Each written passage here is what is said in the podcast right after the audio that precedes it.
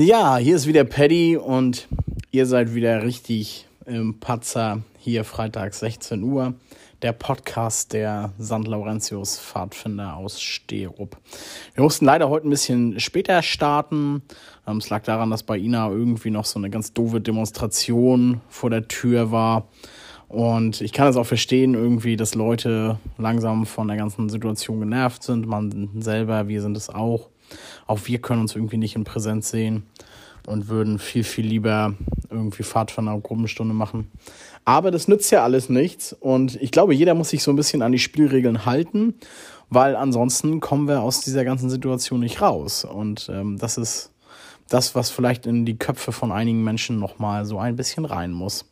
Aber das war eigentlich nur jetzt mal so ein kleiner persönlicher Ausschwank hier von mir und hat eigentlich nichts mit der heutigen Folge zu tun, weil wir haben einen ganz, ganz netten und lieben Gast gehabt, ein wirklich guter Freund von mir über die Jahre, hat selber zwölf Jahre die Pfadfinder in Sterup geleitet, ist jetzt schon mehrere Jahre wieder raus, aber hat uns eigentlich heute sehr, sehr viel Arbeit abgenommen bei der Podcast-Aufnahme, weil wir haben ihn ein paar Fragen gestellt und er hat einfach sehr, sehr viel zu erzählen gehabt.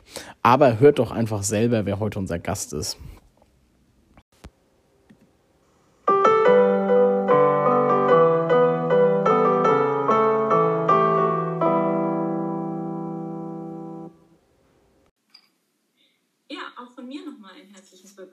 Zur heutigen Patzer-Folge. Äh, wir freuen uns sehr über unseren heutigen Gast. Ich bin ganz gespannt, was uns erwartet in der nächsten halben Stunde.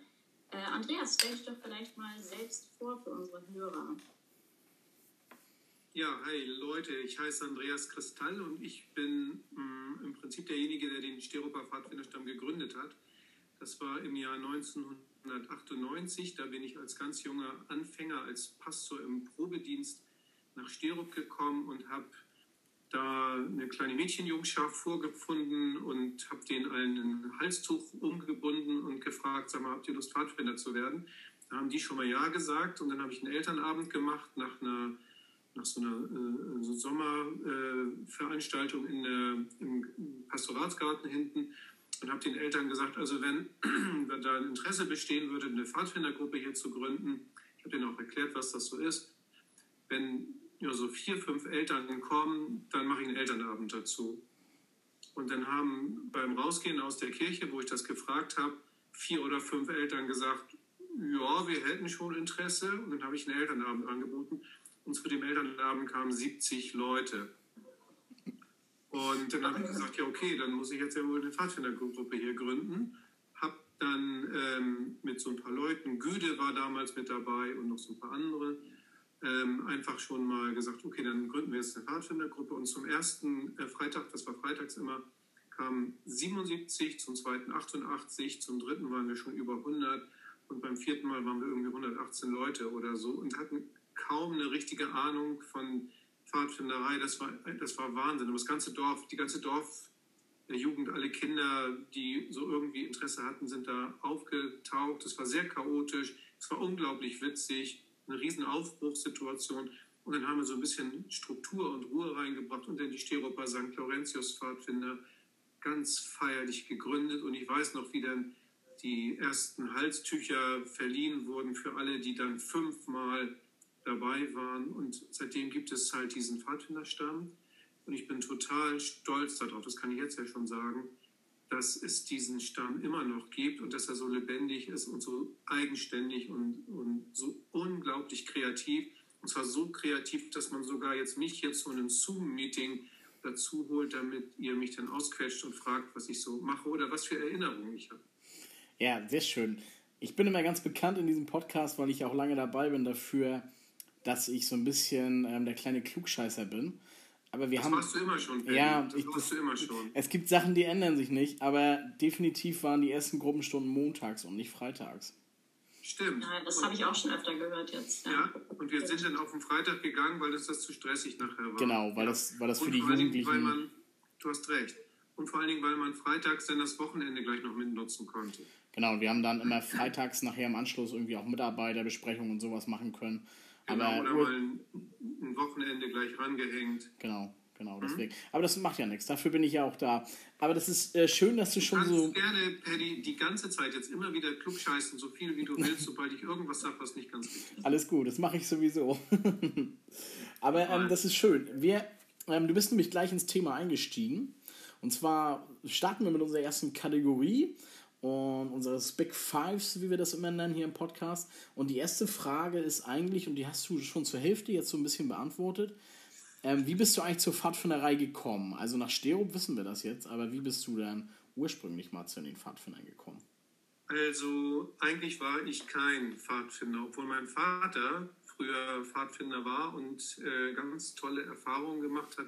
Nach dem Zweiten Weltkrieg waren seine Reisen, die er erlebt hat, ähm, die, die funktionierten nur, weil er als Pfadfinder hier unterwegs war, hier in Dithmarschen, wo ich jetzt lebe.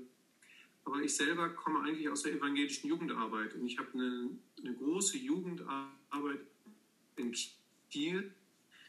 80 Jugendliche waren da und das waren alles fast nur Abiturienten. Und man hat sehr theoretisch über Gott und die Welt nachgedacht. Wir haben auch ganz tolle Sachen gemacht, aber wie gesagt, das waren fast nur also höchste Bildungsgruppe, ähm, Leute, die dann auch sehr theoretisch an die Sachen rangegangen sind hat mir trotzdem sehr viel Spaß gemacht. Aber da komme ich her. Gesungen haben wir damals auch schon viel. Und dann bin ich Vikar, also Pastorenlehrling geworden in Kirchbakau bei Friederike und Uli Schwetasch. Also Uli Schwetasch ist mein Vikarsvater, Friederike meine Vikarsmutter. Und die sind in Kirchbakau in einer Kirchengemeinde gewesen und hatten gerade angefangen mit einer Pfadfinderarbeit, weil Uli, ja, das wissen glaube ich alle, der Erfinder der evangelischen Gemeindepfadfinder, ist, da gab es aber den REGP noch gar nicht. Und ich bin als junger Vikar hingekommen und weiß noch genau, dann hat man als allererstes Kon äh, Unterricht in der Schule, also Religionsunterricht.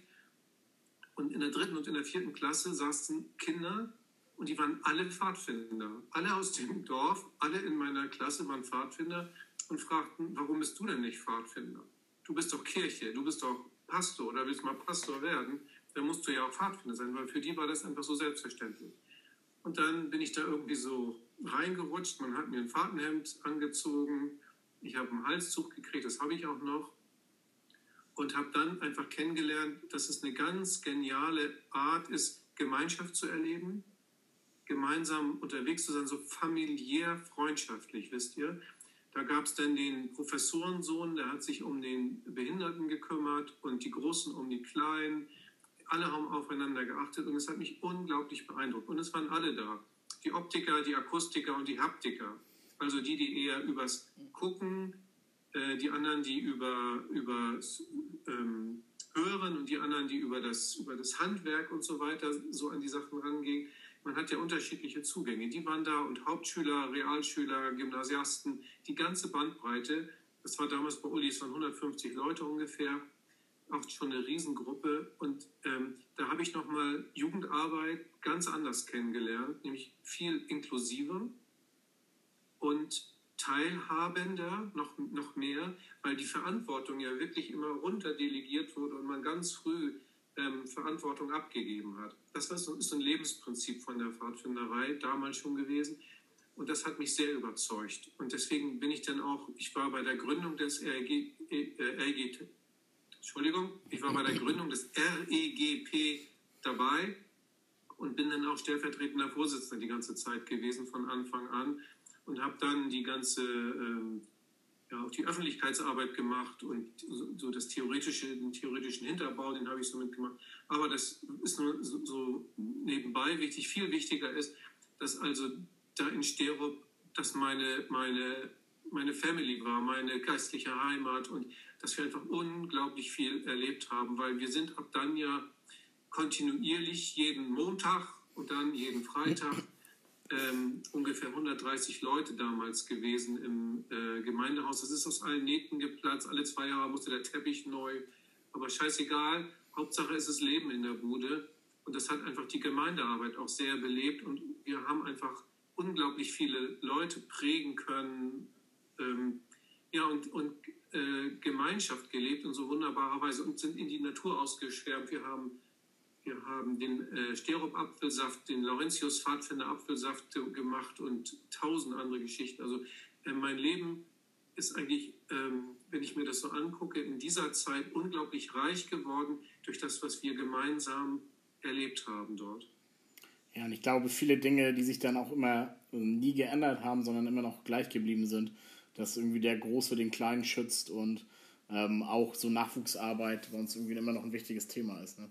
Genau. Definitiv. Ich finde, das hast du eigentlich sehr, sehr schön beschrieben, was, was Pfadfinderei ausmacht. Und ähm, genau das ist es, warum wir äh, diese Jugendarbeit machen und warum wir sie immer noch vorantreiben und ja, die Pfadfinder natürlich auch immer noch die Sterupar äh, Kirchengemeinde beleben. Das ist definitiv noch so. Ähm, aber gehen wir mal zur nächsten Frage.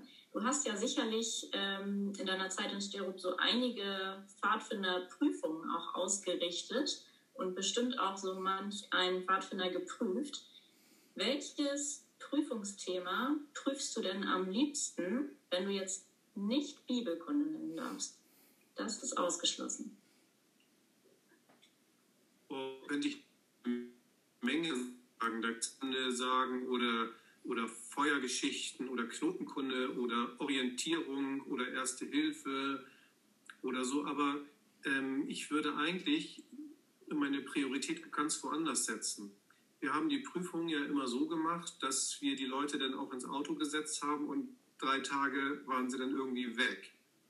Und dass sie wieder zurückgekommen sind, das war ja die größte Prüfung. Und das alleine zu bestehen oder sich, sich nach draußen zu wagen, über sich hinaus zu wachsen, das fand ich viel, viel wichtiger, als ob man jetzt den, ob man den Palsteg kann oder den Altweiberknoten oder äh, ob man ganz genau weiß, wie man Messer richtig schärft oder übergibt. Also wichtiger ist, ist die, die Grundhaltung, ne? dass man, dass man äh, die eigenen Grenzen überwindet, die eigene Angst überwindet und dass man lernt, dass man gemeinsam ja auch wieder zurückfindet, selbst in Schwierigkeiten. Das fand ich, das kann man nur prüfen by the way, wenn man unterwegs ist. Das fand ich eigentlich das, das Allerwichtigste. Deswegen haben, glaube ich, auch immer alle irgendwie bestanden, oder? Ja, ich glaube auch. Obwohl das mit dem Messer finde ich jetzt auch nicht so ganz unwichtig. Aber ähm, grundsätzlich hast du da schon recht, wie du Ja, also bei dem, beim Messer hast du recht. Wir haben natürlich da äh, strenge Messerregeln immer eingeführt und gehabt. Aber ich habe in meinen zwölf Jahren kein einziges Mal ähm, schlechte Erfahrungen gemacht, mit der Verantwortung mit dem Messer umzugehen, weil es ja keine Waffe, sondern ein Werkzeug ist. Und weil man es immer so übergibt, dass man dem anderen in die Augen guckt und selber vorsichtig anfasst und so, das haben wir ja auch immer mit 130 Leuten im, im großen Kreis gemacht. Ähm, nee, aber, aber, grund, aber, grundsätzlich war das schon, was du gesagt hast, richtig. Also ich glaube auch, ja. da spricht so ein bisschen, also du sprichst auch Ina und mir aus der Seele. Ähm, wenn wir heute irgendwie die Gruppen losschicken, selbst wenn es irgendwie zwei Tage Wanderungen sind im Harz, ähm, so ein mulmiges Bauchgefühl ist grundsätzlich ähm, einfach mit dabei, obwohl man weiß, dass es immer klappen wird. Ne? Für mich war es immer, immer ähm, äh, mit ganz viel Herzklopfen verbunden und mit, mit einer großen Unsicherheit. Ich habe immer in diesen Tagen mein Handy nachts am Bett liegen gehabt und habe gedacht, hoffentlich ruft da jetzt keiner an, es ist irgendwas Doofes passiert, weil es ist ja eine wirklich große Verantwortung.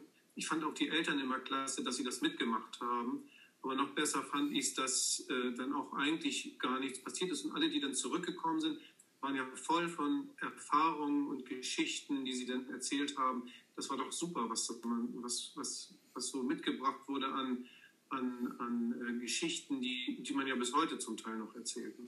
Ja, ja, das denke ich auch. Und ich finde, das merkt man auch hier in den, den Podcast-Folgen. Das sind doch die Geschichten, die am liebsten erzählt werden. Ne? Wandergeschichten, mhm. Kanu-Geschichten das sind die, die irgendwie äh, am allermeisten hängen bleiben, würde ich auch sagen. Sehr schön. Kommen wir ähm, zur nächsten Frage. Ich sitze ja hier quasi im Zoom-Meeting mit den zwei Stereoberg-Koryphäen des Krippenspiels in der Kirche. Irgendwie kann ich mich daran erinnern, dass ich bei euch beiden diverse Male mitspielen durfte und später auch musste. Und ähm, Ina und ich haben da vorhin so ein bisschen drüber geplaudert und uns würde eigentlich mal interessieren, was war eigentlich dein Lieblingskrippenspiel, was wir in Sterup aufgeführt haben? Also, wir haben einmal die Herdmanns gespielt. Hilfe, die Herdmanns kommen. Das fand ich schon irgendwie gut, weil wir waren ja so ein bisschen wie die Herdmanns. Fand ich manchmal jedenfalls. Ähm, aber ähm, ich, weiß nicht, ob ich da sonst eine Reihenfolge reinkriege in diese Krippenspiele, weil ich war jedes Mal, also das war unglaublich anstrengend, sie vorzubereiten. Ich habe sie ja auch selber geschrieben, immer erst dann schreiben können, wenn wir wussten, wer alles mitspielt, weil dann danach haben wir ja auch die Teilnehmer erst äh, konzipiert und versucht, so den Leuten das auch auf den Leib zu, zu schreiben. Ich glaube, das macht ihr heute noch, noch ähnlich oder, oder genauso. Ähm, und was mich immer so fasziniert hat, war, dass dann alle letztlich am Heiligen Abend ähm, ja, aus diesem Spiel einen Gottesdienst gemacht haben. Also aus den Proben haben sie irgendwie den Ernstfall gemacht und es ist dann tatsächlich Weihnachten passiert. Also wir haben das nachvollzogen, was, was damals vor 2000 Jahren ähm, Heiligabend passiert war und es ist in der Stereoberkirche nochmal passiert. Und das sind dann, alle sind über sich hinausgewachsen und so. Ich musste in diesem Gottesdienst immer gar nichts machen. Ich musste nur glücklich sein, zittern, ob alles passt und es hat immer gepasst. Und, und von daher ist für mich Krippenspiele gewesen, wo Weihnachten geschehen ist. Weihnachten ist passiert. Ähm, die, die, ähm, die Rührung war ja manchmal auch riesig groß. Der Aufwand war wahnsinnig, aber wir waren auch, auch ganz stolz und trotzdem haben wir alle gemerkt, wir werden da gerade was, mit was beschenkt, was man so nicht in der Hand hat. Es ist ja irgendwie auch unverfügbar, ob es dann klappt oder nicht klappt. Und wenn es dann klappt, war das für mich auch immer irgendwie ein Segen. Deswegen kann ich eigentlich nicht sagen, das Spiel war besser als dieses oder wenn Ahmed dann nochmal wieder äh, auftauchte, obwohl er jedes Jahr äh, schon wieder verabschiedet wurde. Ähm, ach, egal, ich fand die alle super. Und wenn wir eins gelernt haben, so zum Thema Anstrengung im Dezember, dann war es das Krippenspiel 2020. Das war nämlich am 15. November fertig gedreht. Mhm. Und ähm, da waren nur noch Nachschneidearbeiten. Also ich glaube, für Ina war das auch das entspannteste Krippenspiel, was es je gegeben hat. Ne? Aber das ist trotzdem, äh, trotzdem sehr schön gewesen. Ich habe es mir nämlich angeguckt. Ähm, und zwar habe ich das mir extra aufbewahrt und in einer wirklich stillen, sehr ruhigen äh, Situation hier, als wir hier im Lockdown saßen, habe ich mir das dann angeguckt und Weihnachten mit euch gefeiert. Ja. So, das war auch sehr schön. Das ist auch eine tolle Gelegenheit, ne, dass man sowas heutzutage kann. Wir haben es mit der Familie gemacht, also die Kinder waren dabei, Kiki war dabei. Und dann haben wir hier ähm, Steroper Krippenspiel in Meldorf in Dithmarschen erlebt. Ja, wir haben es äh, tatsächlich zur Krippenspielzeit im Brunsholmer Wohnzimmer auch mit der ganzen Familie geguckt. Also ich glaube, das haben ganz viele Familien so gemacht und ja. ähm, war auf jeden Fall ein voller Erfolg. Aber war auch wirklich super entspannt und ich glaube, es war das erste Heiligabend seit ich weiß nicht wie vielen Jahren, äh, wo ich mir nicht direkt nach dem Gottesdienst erstmal eine Kopfschmerztablette reinziehen musste, weil die ganze Abspannung äh, abgefallen ist. Aber egal, darum geht es jetzt ja gar nicht. Ähm, du hast ja, wir benutzen ja, weiß nicht, ob du das weißt, aber wir benutzen immer noch in Stereo, wenn wir da normale Gruppenstunde machen, diese grünen Ring-Liederbücher. Äh, ich glaube, die hast du mal mit entworfen und zusammengestellt. Und ich glaube, da kommt jetzt vielleicht sogar eins. Meinst du dieses hier? Nee. Nee, nee ich meine das, was wirklich nur Sterop hat. Also nicht das ah. RDP-Liederbuch. Diese, diese kleinen Leitsordner. Ja, genau. Fünf Leitsordner. Mhm. Wahnsinnige genau. Arbeit war das damals, ich weiß. Ja, und wir nutzen sie immer noch. Es hat sich ja, gelohnt. Mhm. Ähm, hast du ein Lieblingslied aus diesem Buch, was dir spontan einfällt? Also wenn der Abend naht, äh, da äh, werde ich super sentimental und rieche sofort Lagerfeuer um mich rum und spüre äh, Wärme vom, von den Leuten rechts und links und gucke oben in die Sterne.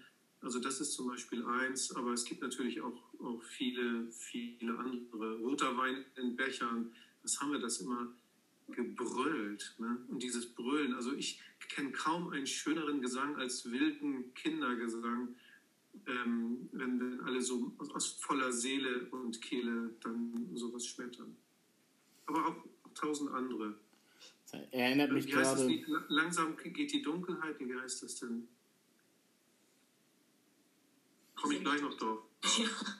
Erinnert mich gerade irgendwie, weil wir gerade alte Fotos geguckt haben am Wochenende an diesen Singe-Wettstreit, wo die Sterober von Dorf zu Dorf gegangen sind und Burschen Burschen irgendwie mit allen geschmettert haben. Das war ja, genau.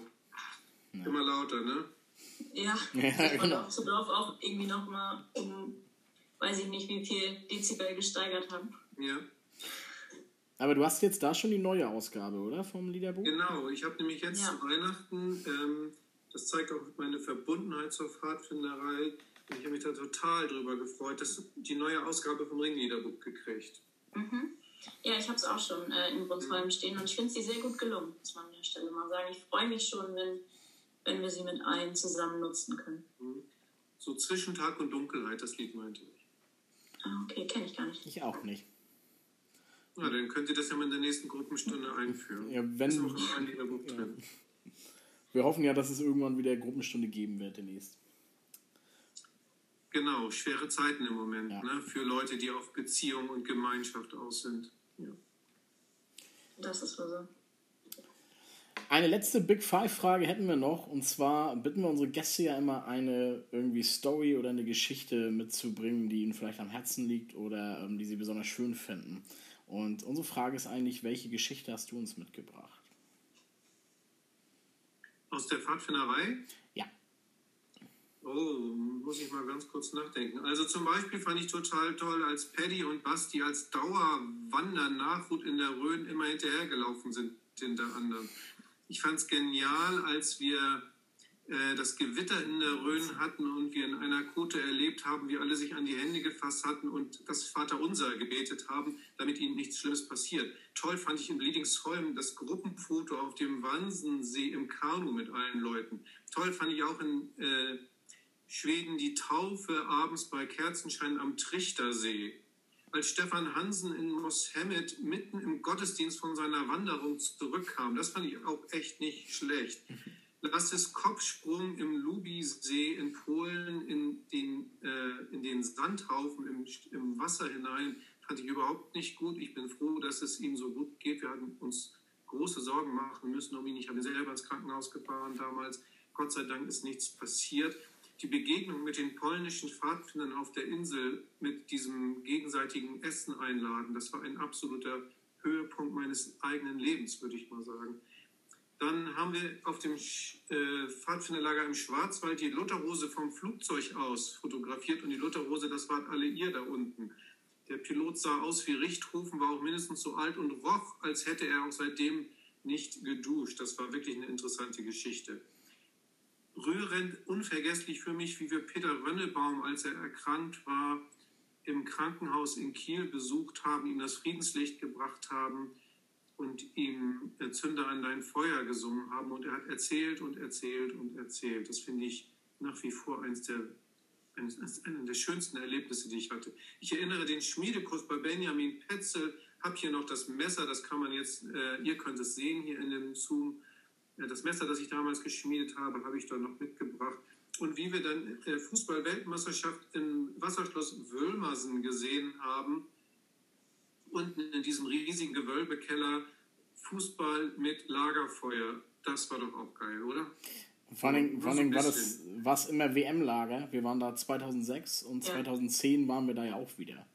Genau. Das, das war wieder WM-Lager. Dieses super warme Lager, das äh, war auch überhaupt eines der schönsten Lager, äh, fand ich so ganz allgemein. Das war jetzt mehr als eine Geschichte. Das, äh, das stimmt. Ich, ich glaube, das können wir so akzeptieren, Ina, oder? Ja, ist, ist in Ordnung. Und jetzt kannst du auch nicht mehr sagen, du hast dich nicht vorbereitet. der, der, der Blick, der, Blick, der schweift ja auch nach unten. Wenn ich schon mal sagen darf, dass ich mich äh, vorbereitet habe. Ich habe hier auch noch mal, ich habe so eine kleine, so, ein, so eine kleine Pappkiste mit lauter Abzeichen. Unter anderem habe ich hier das Abzeichen äh, Wülmersen 2010, Gillas Dugan 2009, ähm, Brexbachtal 2000, ähm, was haben wir hier denn? Reinhardswald 2004, Träume werden wahr, Ansgar, Moshemmed 2003, Moshemmed 2700 Jahre Pfadfinder, Gilla, äh, was heißt das denn? Gottesgeist hilft Polen 2008, das ist dieses Lager, von dem ich eben schon geredet habe ein feste Burg, Wilmersen 2006 und so weiter und so fort. Also ich habe, das habe ich ganz heimlich gemacht, mir von jedem Lager noch ein Abzeichen so in Reserve geholt. Äh, alles andere ist ja auf meinem Hemd drauf. Aber das als Erinnerung habe ich einfach mal mitgehen lassen, damit ich euch nicht so ganz äh, vergesse. Und das äh, gehört ja auch zu meinem Leben dazu. Und, und, noch so ein paar Sachen mehr. Und ich dachte gerade, das war so wie Güde letztens im ja. Podcast. Die hat nämlich ihr Hemd auch gezeigt und dann erzählt, ähm, da so unser kleines Duell, Güde und ich, wer eigentlich mehr Sommerlagerabzeichen hat. Und dann hat mhm. sie mal kurz in ihre Hemdtasche gegriffen und so, ach, aber die von den letzten acht Jahren habe ich noch gar nicht aufgenäht. So irgendwie. Ja, da hätte sie nur unter der Achsel noch Platz gehabt wahrscheinlich, ja, weil es genau. voll ist. Ne? Ja, also wären, wären ihre Kinder nicht dazwischen gekommen, dann wäre sie auch eindeutig diejenige mit den allermeisten Sommerlagern. Aber mittlerweile konnte Paddy sie überholen. Okay, sollen wir weitermachen mit entweder oder? Ja. Sehr gut. Dann haben wir die erste Entweder-Oder-Frage. Andreas, lieber Klavier oder lieber Gitarre? Scheiße. Was soll ich denn da sagen? Ne? Also ich spiele gerne Gitarre mit vielen Menschen zusammen und spiele jeden Abend irgendwie noch eine halbe Stunde hier auf unserer schönen hier. Habe ich mich nicht entscheiden? Muss ich mich entscheiden? Ja. Klavier. Okay. Ähm, uns fiel nämlich vorhin ein, dass du früher in den Gruppenstunden bei genau einem Lied immer ans Klavier nur gegangen bist. Das stimmt nicht. Doch. Du weißt auch welches, oder? Steht hier Aussage gegen Aussage. Also. Das stimmt nicht. Also es waren sehr viele Lieder, die ich, ähm, wenn, wenn, gute Gitarrenspieler da waren, habe ich mich ans Klavier gesetzt. Aber du hast, du hast immer Zünder an dein Feuer am Klavier gespielt? Ja, das, also das immer. Und ich kann mich auch daran erinnern, dass du mal erzählt hast, dass du eigentlich gar nicht so gut Noten lesen kannst, oder? Ich kann überhaupt keine Noten. nee, kann ich nicht. Bis heute nicht. Ich spiele ich spiel ohne Noten. Habe ich nie gelernt. Ähm, ich höre mir der, das an und höre mich rein und dann spiele ich. Ich, also ich als jemand, der ja musikalisch sehr unbegabt bin, ähm, kann das nicht beurteilen, Ina, aber du müsstest da mal eine Wertung zu geben. Ja, also ich bin, ich bin immer sehr beeindruckt, wenn man, wenn man das dann so kann. Also ich kann das nicht, ich brauche definitiv Noten. Ähm, ohne Noten werde ich gar nichts. Aber äh, kann deine Auswahl verstehen. Ich glaube, ich hätte mich auch fürs Klavier entschieden. Mhm. Ähm, kommen wir zur nächsten Frage. Wir sehen bei dir im Hintergrund eine riesen Bücherwand, aber was viel interessanter ist, da hängt vor allen Dingen auch ein Sportgerät. Und unsere nächste Frage ist, ähm, lieber Radfahren auf dem Deich oder lieber mit dem Kajak in Fjord einbiegen? Lieber mit dem Kajak in Fjord einbiegen, auch wenn du gerade hinten ein Rennrad gesehen hast, das ich da hängen habe. Aber ich bin begeisterter Seekajaker seit vielen Jahren und das ist für mich nicht nur ähm, super entspannt, sondern ein unglaubliches Abenteuer, weil man ganz, ganz dicht an der Natur dran ist. Wir sehen immer irgendwie Wale oder sonst irgendwie was und sind schon überall gepaddelt, sogar in, äh, auf Vancouver Island in Kanada und letztes Jahr in Norwegen während des Lockdowns oder kurz danach hatten wir das Glück, nach Norwegen zu können und wir sind sehr weit oben gewesen und sind unglaublich viel Kajak gefahren. Auch in großer Einsamkeit bringt uns Riesenspaß.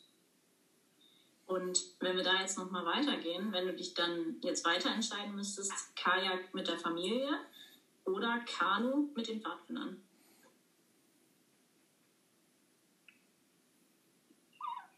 Kajak mit der Pfadfinderfamilie. okay.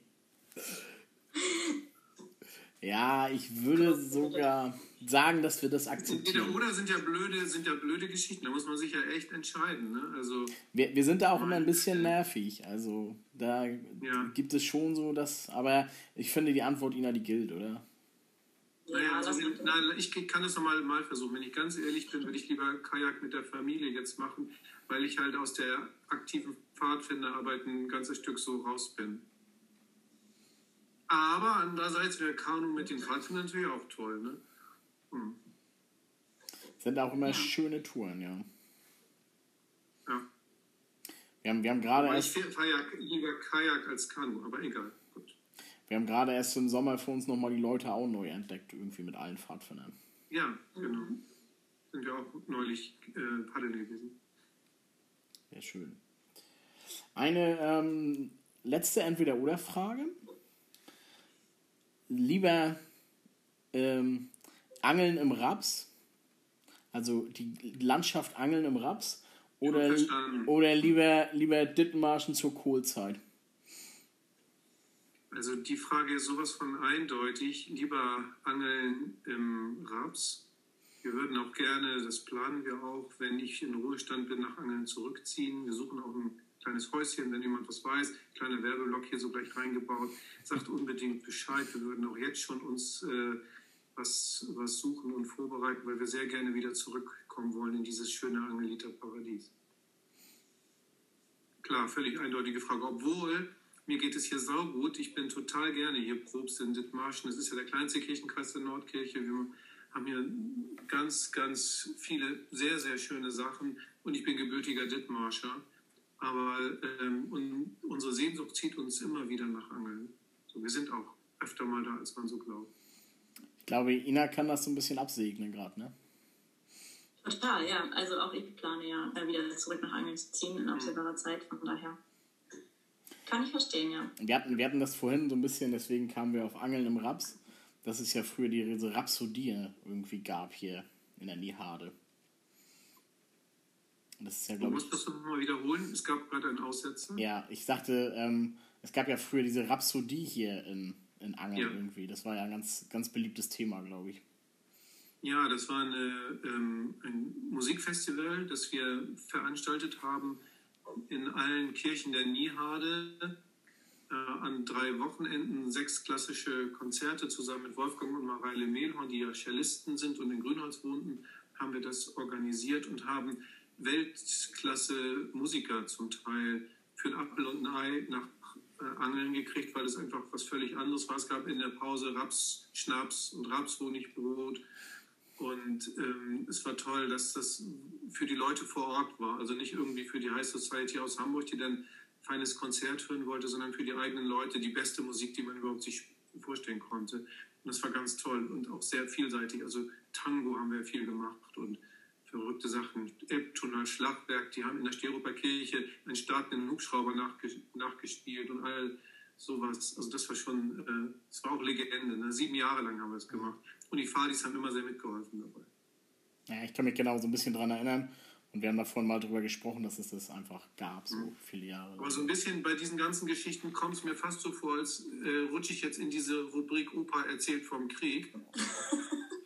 Wie schön das alles damals früher war und so weiter. Das Leben, Leute, ist ja auch jetzt schön, das darf man nicht vergessen. Ähm, mir geht es natürlich so, dass ich in so eine gewisse Nostalgie rutsche, wenn, wenn aus den Steroper Zeiten berichtet wird.